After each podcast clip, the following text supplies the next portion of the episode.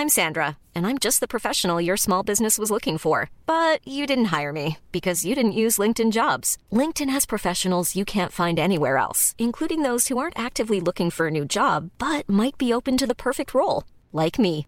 In a given month, over 70% of LinkedIn users don't visit other leading job sites. So if you're not looking on LinkedIn, you'll miss out on great candidates like Sandra. Start hiring professionals like a professional. Post your free job on linkedin.com/people today. Minute Papillon. Bonjour, c'est Anne-Laetitia Béraud. Bienvenue dans Minute Papillon, le podcast d'actualité de 20 minutes. Aujourd'hui, on retrouve un épisode de notre série Europe Story consacrée au pacte vert européen.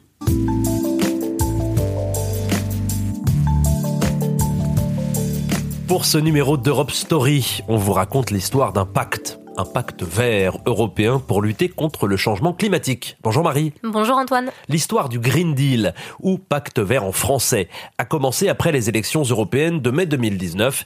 Il s'agit du programme climatique et environnemental de la Commission européenne.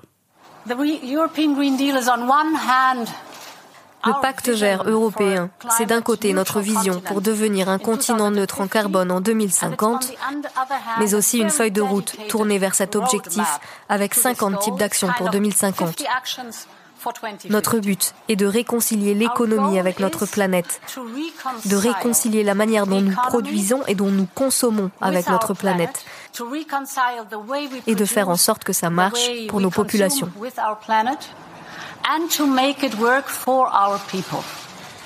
On vient d'entendre Ursula von der Leyen, la présidente de la Commission européenne. Son objectif principal, c'est de faire en sorte que l'Europe devienne le premier continent neutre en carbone à l'horizon 2050. Euh, Mais ça, Marie, qu'est-ce que ça veut dire? Alors, la neutralité carbone, c'est un état d'équilibre. Aujourd'hui, le grand responsable du réchauffement de la planète, c'est le CO2, le dioxyde de carbone qui sort des pots d'échappement ou des cheminées des usines, par exemple. Donc, pour que leur empreinte soit la plus neutre possible sur l'environnement en 2050, les Européens souhaitent d'abord diminuer leurs émissions de CO2, mais aussi retirer de l'atmosphère autant de CO2 qu'ils en émettent. Hmm, Ok, compris, mais comment on fait pour retirer du CO2 de l'atmosphère? D'abord, la Commission européenne parle de changer de modèle pour réduire la pollution, encourager la réutilisation des matériaux dans les industries textiles et électroniques par exemple, ou encore privilégier le transport de marchandises par train ou par voie maritime plutôt que le transport routier. Tout cela contribuera à mieux protéger l'environnement, les forêts, les sols ou les océans qui absorbent naturellement du dioxyde de carbone.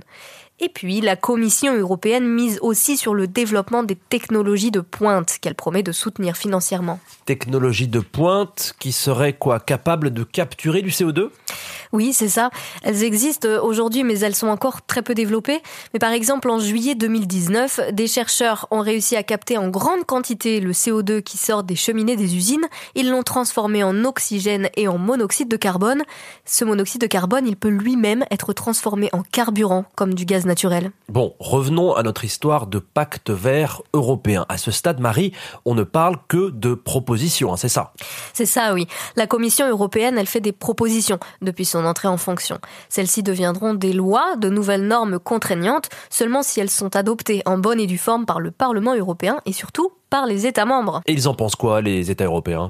Il y a une quasi-unanimité sur l'objectif d'atteindre la neutralité carbone en 2050. Mais pour embarquer les pays les plus sceptiques, comme la Pologne, qui est très dépendante du charbon, il va surtout falloir se mettre d'accord sur la manière de financer cette transition. Parce que c'est un chantier énorme. Hein. Et oui, rien que pour atteindre les objectifs de l'Union européenne en 2030, la Commission estime qu'il faut des investissements supplémentaires de 260 milliards d'euros par an. Cela dit, l'inaction coûterait cher, elle aussi. Au cours du siècle actuel, si la température du globe augmente de 3 degrés par rapport à 1880, les pertes sont évaluées à 190 milliards d'euros par an pour l'Europe. De leur côté, la Commission européenne et le Conseil européen prévoient d'allouer 30% du budget européen à long terme et du plan de relance à la lutte contre le réchauffement climatique. Mais au-delà de ces financements, qui d'autre est censé contribuer? À cela s'ajouteraient plus de 100 milliards d'euros versés par les États membres, puisque de nombreux projets soutenus par l'Union européenne doivent être cofinancés au niveau national. Et puis, pour atteindre un total de 1000 milliards d'euros en 10 ans, la Commission européenne compte sur les investisseurs publics et privés.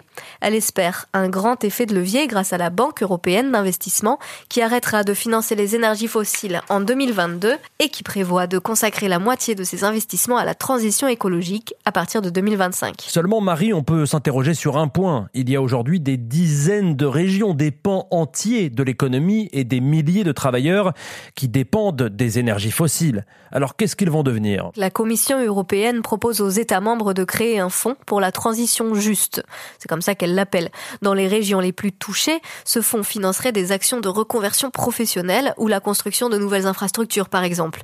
Mais là encore, le budget de ce fonds et donc sa réussite dépendra fortement de la mobilisation des investisseurs publics et privés. Parallèlement, pour protéger les entreprises européennes face à la concurrence étrangère, la Commission européenne prévoit de proposer en 2021 de taxer les importations polluantes dans certains secteurs. Justement, Marie, tu parles là de concurrence étrangère. Si l'Europe agit seule, euh, ça suffira pour sauver la planète, non hein? Absolument pas. À l'échelle de la planète, il faudrait atteindre la neutralité carbone au plus tard en 2070 si on voulait limiter le réchauffement mondial largement en dessous de 2 degrés, comme le prévoit l'accord de Paris de 2015 ratifié par 183 pays. Pour faire pression sur ses partenaires, l'Europe pourrait conditionner plus strictement ses accords de libre-échange au respect de cet accord de Paris, duquel les États-Unis se sont déjà retirés, mais franchement on n'y est pas encore. Nous nous trouvons à un moment critique de notre effort collectif pour limiter le dangereux réchauffement climatique. Des millions de personnes dans le monde, en particulier les jeunes, appellent les dirigeants de tous les secteurs à faire plus, beaucoup plus, pour faire face à l'urgence climatique à laquelle nous sommes confrontés. Ils savent que nous devons nous mettre sur la bonne voie aujourd'hui, pas demain. On vient d'entendre Antonio Guterres, le secrétaire général de l'ONU fin 2019. Et j'imagine, Marie, que si l'Europe veut entraîner ses partenaires, elle va aussi devoir montrer l'exemple, euh, mettre en œuvre donc rapidement ses nouveaux objectifs et aussi les objectifs qu'elle s'était déjà fixés euh, par le passé. On en est où sur ce plan aujourd'hui? Eh bien, en 2020, les émissions européennes devaient avoir diminué de 20% par rapport à 1990. Cet objectif, il est atteint, puisqu'en 2018, on en était déjà à 23%. Mais pays par pays, c'est plus compliqué. L'Espagne et l'Autriche ont augmenté leurs émissions depuis 1990. En France, pour parvenir à la neutralité carbone, le gouvernement parle d'une réduction de 87% de ses émissions en 2050, alors qu'on n'en était qu'à 16% en 2018. Et l'Allemagne, elle, elle envisage de sortir du charbon d'ici à 2038. Mais là encore, il reste beaucoup à faire pour mettre cette ambition en pratique. Merci Marie. Donc on retient que l'Union européenne souhaite devenir le premier continent neutre en carbone en 2050, que la crise du coronavirus ne l'a pas détourné de ses ambitions puisque le plan de relance poursuit des objectifs écologiques. Reste maintenant au pays de l'Union européenne à redoubler d'efforts et à se mettre d'accord sur le budget alloué à cette vaste transition. C'est seulement à ce prix que l'Europe pourra convaincre le reste du monde. C'est la fin d'Europe Story, le podcast européen de 20 minutes en coopération avec toute l'Europe et Bulle Média. Prochain épisode d'Europe Story dans 15 jours.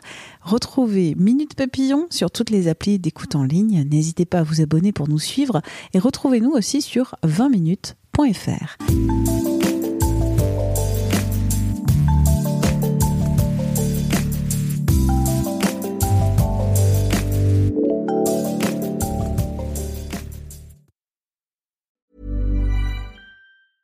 Cool fact a crocodile can't stick out its tongue. Also, you can get health insurance for a month or just under a year in some states. United Healthcare short term insurance plans, underwritten by Golden Rule Insurance Company, offer flexible, budget friendly coverage for you. Learn more at uh1.com. Planning for your next trip? Elevate your travel style with Quince. Quince has all the jet setting essentials you'll want for your next getaway, like European linen, premium luggage options, buttery soft Italian leather bags, and so much more and is all priced at 50 to 80% less than similar brands. Plus, Quince only works with factories that use safe and ethical manufacturing practices. Pack your bags with high-quality essentials you'll be wearing for vacations to come with Quince. Go to quince.com/pack for free shipping and 365-day returns. On ne va pas se quitter comme ça. Vous avez aimé cet épisode? Sportif, généraliste, sexo ou scientifique, varié mais toujours bien informé. Découvrez les autres podcasts de la rédaction 20 minutes sur votre application d'écoute préférée ou directement sur podcast au pluriel.20minutes.fr. et merci de nous avoir écoutés.